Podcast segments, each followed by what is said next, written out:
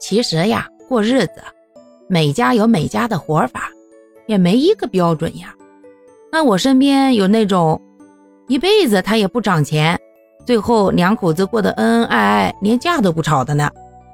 老婆就上班，啥也不用管，家里的钱、银行卡什么东西的都是老公在管，他也不用操那么多心，他也想不了那么多，他也能过一辈子。那你说这中间就没有委屈的时候，就没有觉得自己没钱不方便的时候？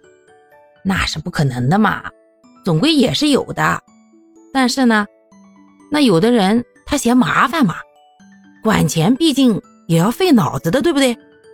那把钱交给了别人，钱多了钱少啦，什么人情往来啦，买东买西啦，不就跟自己没关系了吗？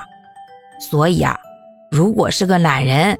又觉得呢，嗯，另一半管钱管的挺好，指不定还能把这个金钱呀，从一万慢慢慢慢管管管管，能管到五万啦，那就让人家管去呗，这也不分男啊女啊这些的，毕竟各有所长，各有所短嘛。只要这两人之间没啥问题，达成了一致的话，并且在达成一致以后呀，一直按照这样方式去生活。